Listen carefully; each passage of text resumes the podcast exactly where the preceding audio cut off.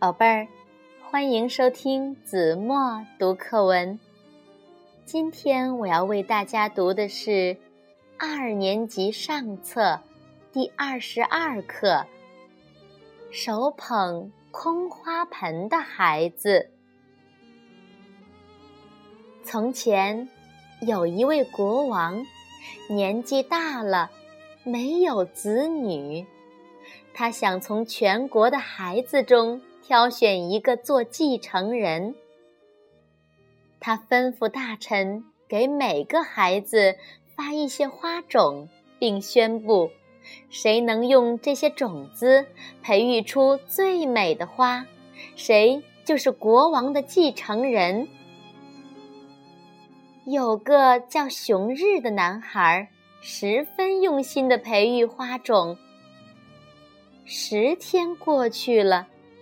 一个月过去了，可是花盆里的种子连芽都没冒出来。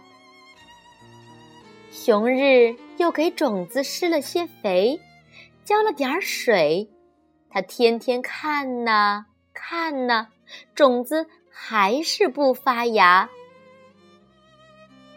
国王规定的日子到了，许许多多的孩子。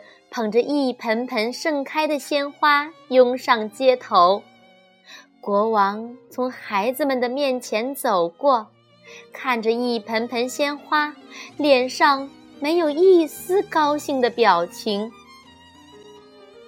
突然，国王看见了手捧空花盆的熊日，他停下来问：“你怎么捧着空花盆呢？”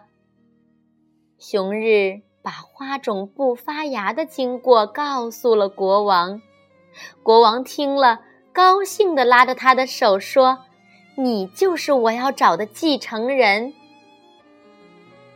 孩子们问国王：“为什么您让他做继承人呢？”